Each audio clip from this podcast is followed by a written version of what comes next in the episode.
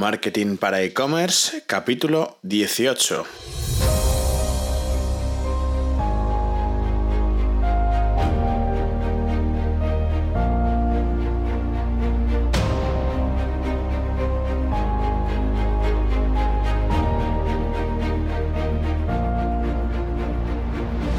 Buenos días y bienvenidos a este capítulo número 18 de Marketing para e-commerce, un podcast semanal dedicado al marketing digital orientado al comercio electrónico, donde trataremos diferentes técnicas y estrategias para mejorar tu tienda online. Mi nombre es Iván Bellido y soy consultor e-commerce. Bueno, pues hoy es jueves 13 de julio de 2017. Eh, la verdad es que para estar en julio me he levantado un poco alergicoso Así que no sé, en fin, veremos a ver si se me pasa pronto y pasa ya la alergia, porque madre mía. Espero que, vosotros no estéis en la misma situación, porque desde luego que, rollo. Pues bueno, em, continuando con la, serie de capítulos eh, que estábamos tratando eh, de email marketing, hoy vamos a hablar sobre em, emails de marketing relacional. Esto es, eh, mails que debemos de enviar, que debemos usar en acciones orientadas a la repetición de compra, al cross-selling, a, bueno, pues a este tipo de, estrategias, ¿no? al fin, al fin y al cabo es eh, conseguir pues eh, tener una, relación eh, constante con nuestros clientes para fidelizarlos y que al final, bueno, pues que, eso se traduzca en que nos compren más veces y que nos compren, al final que, pues, pues que nosotros ganemos dinero al final con nuestro e-commerce, ¿vale?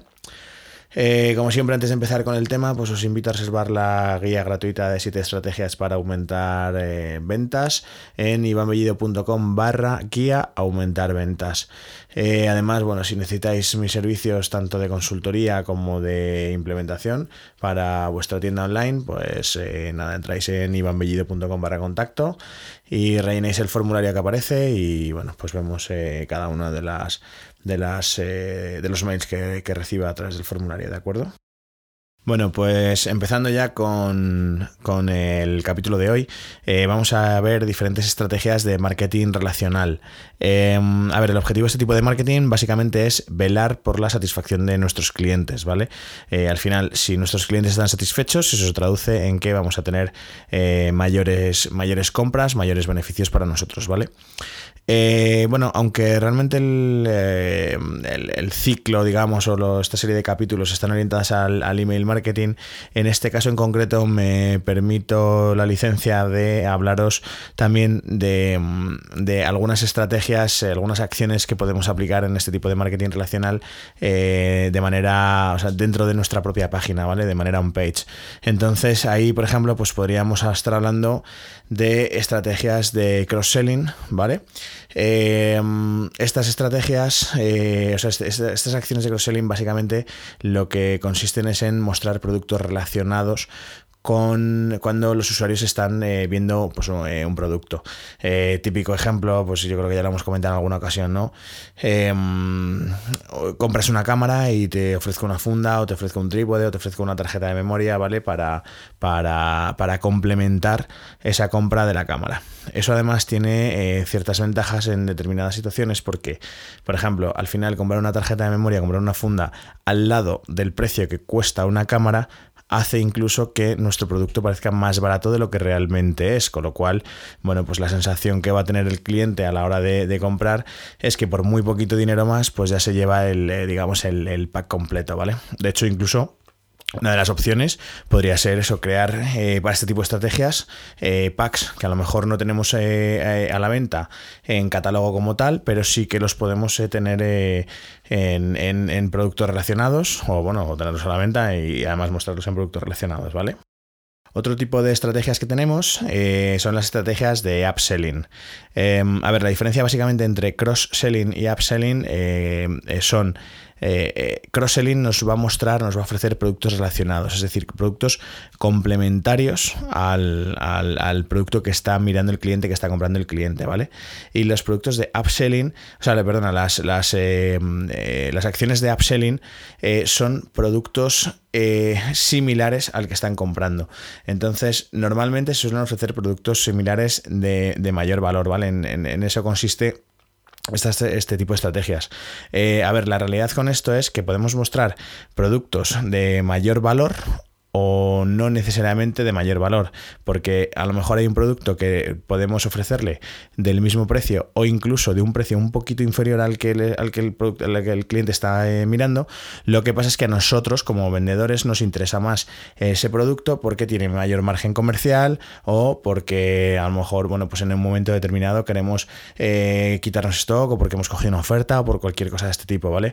Entonces siempre debemos de tener en cuenta eh, los Em, este tipo de, eh, tener claros qué productos son los que nos interesa ofrecer como upselling, ¿vale?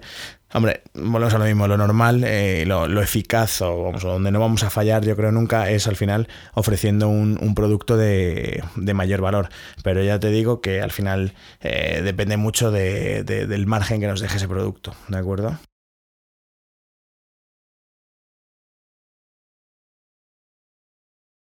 A ver, el, problema que tienen estas técnicas de upselling es que son quizá el puntito de agresivas.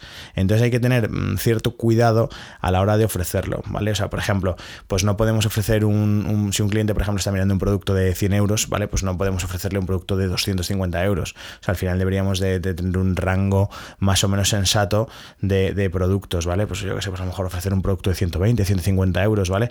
Pero que no sea una barbaridad la diferencia porque al final él está un determinado producto, quizá no se puede permitir comprar un producto tan alto, ¿vale? Entonces, bueno, pues a lo mejor por ser tan, tan ambiciosos podemos incluso llegar a, perder esa compra.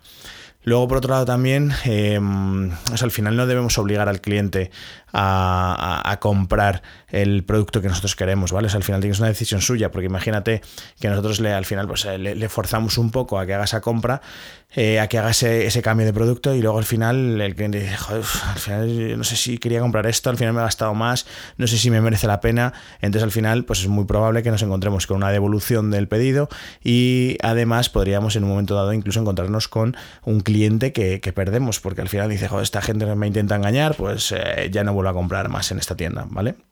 Entonces, mucho ojo con este tipo de, técnicas, ¿vale? O sea, vamos a usarlas con criterio y siempre eh, hay que intentar, en la medida de lo posible, mm, disimularlo muy bien, que no parezca que estás queriendo vender un producto eh, mm, por encima de otro, ¿vale? O sea, al final siempre darle la opción al cliente y que es el cliente el que elija qué producto eh, va a comprar, ¿vale? Normalmente estos productos de, upselling que ofrecemos en las, en las acciones de upselling eh, eh, suelen aparecer en, nuestra, nuestra tienda online como em, eh, productos similares, ¿vale? Como lo típico de, de, otros clientes han comprado tal. Y entonces al final ahí es donde ofrecemos este tipo de productos, ¿vale? Normalmente, además, estos, este, ofrecimiento, estos carruseles de producto, eh, normalmente en, la página ideal donde ofrecerlo es en la página de producto. Eh, se pueden hacer incluso em, eh, digamos, mostrar estos productos, tanto de upselling como de cross-selling, en la página de, del, checkout, ¿vale? Pero al final eso, ojo con esa página, porque al final puede ser que estemos distrayendo eh, al cliente de cerrar la compra y al final puede ser que no, que no termine la compra y eh, deje al final un, pues, pues un, carrito abandonado, ¿vale? Entonces mucho cuidado con la página de checkout. En la página de checkout, por ejemplo, sí que funciona muy bien el, poder poner productos, em, como decir, eh, quizá no sean eh, tan relacionados. imaginaros, por ejemplo, el, concepto de un supermercado. ¿no? Vosotros eh, entres al supermercado a comprar lo que sé, cuando vais con el carrito de la compra a la línea de caja, pues resulta que ahí tenéis eh, los típicos, las típicas estanterías donde aparecen pues, los típicos productos estos de chicles, pilas, no sé qué. Pues son productos que son de venta muy fácil. Entonces, en el checkout, por ejemplo, sí que podemos añadir ese tipo de productos haciendo la compra en un solo clic, o sea, añadiendo el, producto ya directamente al checkout, ¿vale? Sin tener que salir, sin tener que llevarle a la página de producto del... para, que pueda elegir diferentes características y demás, ¿vale? Entonces, bueno, pues una vez em, eh, lo tenemos ahí en el, en el checkout, pues eh, efectivamente le ponemos ahí un botoncito de añadir al pedido y si directamente se incrementa el precio y finalizamos la compra, ¿de acuerdo? Otra acción de este tipo que funciona muy bien en, la página de checkout es informar al, Bueno, la verdad es que bueno, la página de checkout y realmente podría ser también incluso en las páginas de mm, categoría o de, o de producto, ¿vale? Al final es eh, cuando vamos añadiendo productos al carrito, eh, mostrar un, un, mensajito en el que digamos, oye, pues te quedan X euros para los envíos, los portes gratuitos, por ejemplo, en caso de que tengamos esa opción de, pues por pedidos superiores a X euros, eh, envío gratis, ¿vale? Entonces, esa opción, eh, si, el cliente la tiene visible, es mucho más fácil que diga, ah, joder, pues mira, es que me quedan solamente 10 euros para llegar a aportes gratis, voy a hacer una compra de otro producto más, ¿vale? Para, aprovecharme de, esa, de, esa, de ese descuento, ¿vale? De, esa, de esos envíos gratuitos. Entonces, ahora ya eh, pasamos un poco a lo que sería eh, eh, las acciones de email marketing, ¿vale? Que tenemos también, lo, igual que tenemos en las acciones on page, pues tenemos también las acciones de, cross-selling. básicamente, ¿en qué consisten los mails de, de cross-selling? Pues al final podemos ofrecer productos relacionados con eh, las compras que han, que han, hecho los clientes, con los productos que no han comprado pero que han visto en, nuestra tienda online. Eh, pues yo que sé, al final, por ejemplo, una estrategia que funciona muy bien, pues es, eh, por ejemplo, ¿os acordáis que en otro capítulo hablamos sobre los momentos de la verdad, ¿no? Entonces hablamos que, existe el, segundo momento de la verdad, que es cuando le llega el pedido a, nuestro cliente y el cliente se encuentra con, o sea, de, frente a frente con nuestro producto. Entonces, pues lo valora, eh, al final esa, sensación que tiene, ¿no? Al, abrirle el paquete y, abrir el producto y demás, ¿no? Pues, eh, ¿qué pasa? Que en ese momento, si todo va bien y, tenemos eh, un buen un buen producto, le hemos ofrecido un buen servicio, todo ha ido correctamente, pues el cliente la verdad es que va a estar satisfecho con el producto que ha recibido. Entonces, enviar un mail de cross-selling cerca de ese momento, pues eh, tienes muchas posibilidades de que, de que, sea efectivo, ¿vale? Entonces ahí pues eh, estaría muy bien poder enviar, pues imagínate, eh, resulta que has comprado unos zapatos, ¿vale? Y, sabemos que nuestro momento, nuestro segundo momento de la verdad, pues va a ser aproximadamente como en unas 48 horas, tal, pues a lo mejor en 72 horas coger y enviarle un mail ofreciéndole pues un bolso a juego con esos zapatos. De hecho, pues típico, oye, te quedan bien tus zapatos, tal, no sé qué, al final también es, jugar un poco, ¿no? O sea, no solamente que sea un mail tan frío como, toma, compra estos zapatos o compra este bolso, compra este tal. No, o sea, al final es un poco la gracia de intentar personalizar en la medida de lo posible todo ese tipo de mensajes, ¿vale? Entonces, pues eh, ya os digo que esto, cuanto más cerca esté del segundo momento de la verdad, pues eh, la verdad es que mejor funciona. Luego, em, otro tipo de, emails que podemos enviar de, marketing relacional eh, son los mails orientados a la repetición de compra. Por ejemplo, em, hay determinados productos que tienen, que, una durabilidad determinada. Eh, hay determinados productos que tienen una compra recurrente cada X días o cada X semanas o cada X meses, ¿vale? Entonces, pues sería una buena estrategia el decir, oye, pues mira, si yo sé que, por ejemplo, eh, mi cliente está comprando cartuchos de, para la impresora cada seis meses, pues a lo mejor eh, resulta que cada seis meses, pues al, sexto mes, si vemos que no ha comprado este, este, este producto de nuevo, pues podemos eh, eh enviarle un mail ofreciéndole el, producto para decirle, oye, que, te volvemos a enviar el producto, ¿quieres eh, volver a realizar la compra? ¿Vale? Entonces estás ofreciendo un poco, estás incentivando que compre el, mismo pedido que lleva haciendo eh, durante no sé cuánto tiempo, ¿vale? Luego, por ejemplo, eh, otro... Mm, otro, eh, digamos, otro ejemplo que podemos pues, utilizar a la hora de enviar este tipo de mails, pues imaginaros, resulta que hoy compras una, pues ropa, por ejemplo, para un niño de nueve meses, ¿vale? Pues mm, quizá Dentro de tres meses puedes ofrecerle eh, productos para niños de 12 meses y además productos que sean de la temporada, pues yo que sé, dentro de tres meses, pues estamos en otoño, ¿no? Pues entonces ya productos de, la temporada de otoño. Eh, al final, bueno, pues hilar un poco ese tipo de, compras que, o de, o sea, conociendo a los clientes que tenemos y conociendo las, eh, las costumbres, las, lo, lo, que nuestro cliente nos compra, lo que nuestro cliente hace, pues al final ofrecerle esos ese contenido de valor para ellos, ¿vale? Luego, pues em, más mails que podemos estar enviando en este sentido, en esta misma línea. Pues por ejemplo, podemos enviar mails con cupones de descuento, ¿vale? Pues por ejemplo, incentivando la siguiente compra. Eh, esto ya lo, de hecho, lo vimos en algún capítulo también anterior. Em, debemos de enviar el, eh, el mail en el momento adecuado, ¿vale? Pues para incentivar esa repetición de compra, porque, bueno, pues al final, por ejemplo, si nos precipitamos a la hora de enviar este tipo de mails, pues quizá estamos ofreciendo un descuento que, de, que, si hubiésemos enviado el mail más tarde, pues a lo mejor no hubiese sido necesario enviar el mail porque ya hubiese vuelto a comprar el cliente. Entonces, bueno, pues al final eh, eh, hemos dejado de ingresar ese porcentaje de descuento que le, le hemos ofrecido, ¿vale?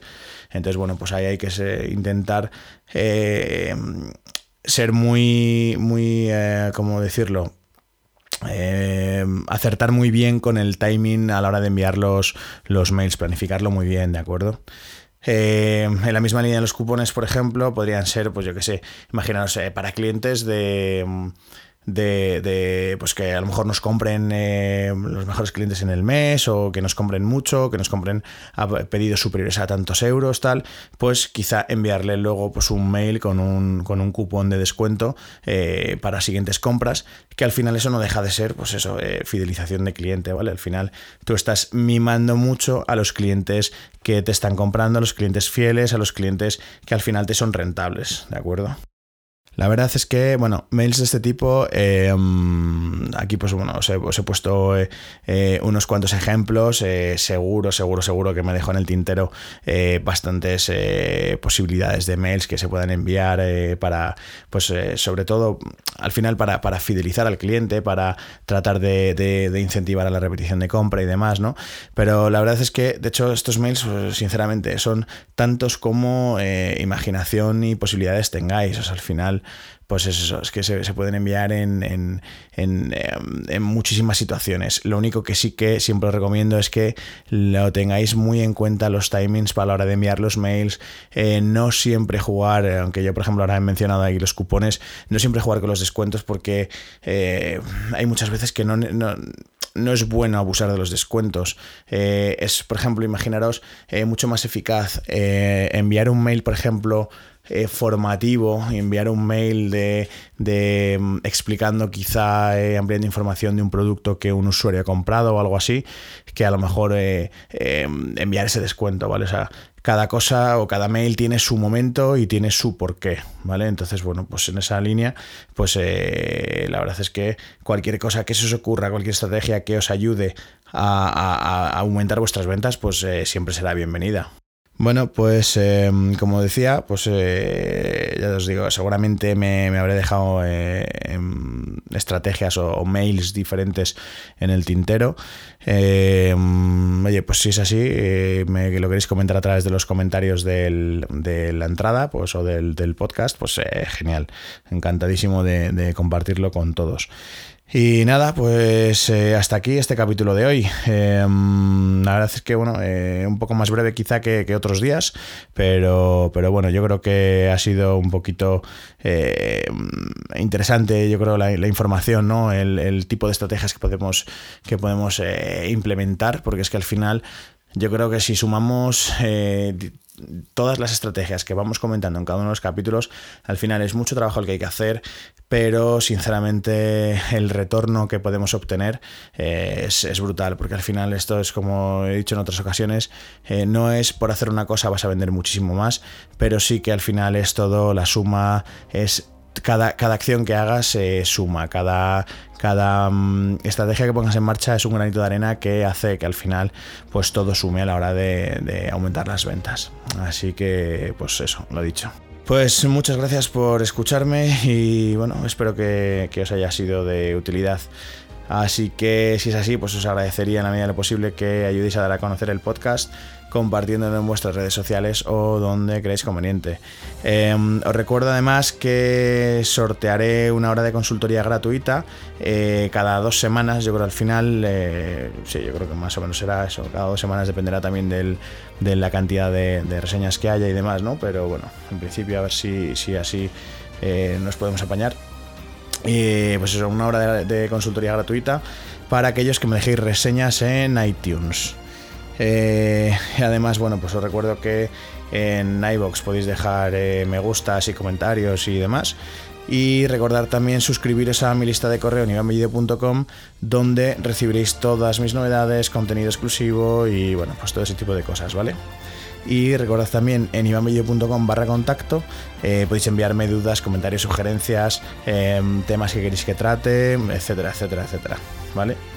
Así que nada, eh, lo dicho, muchas gracias por escucharme y ya sabéis, nos escuchamos el próximo jueves con un nuevo monográfico.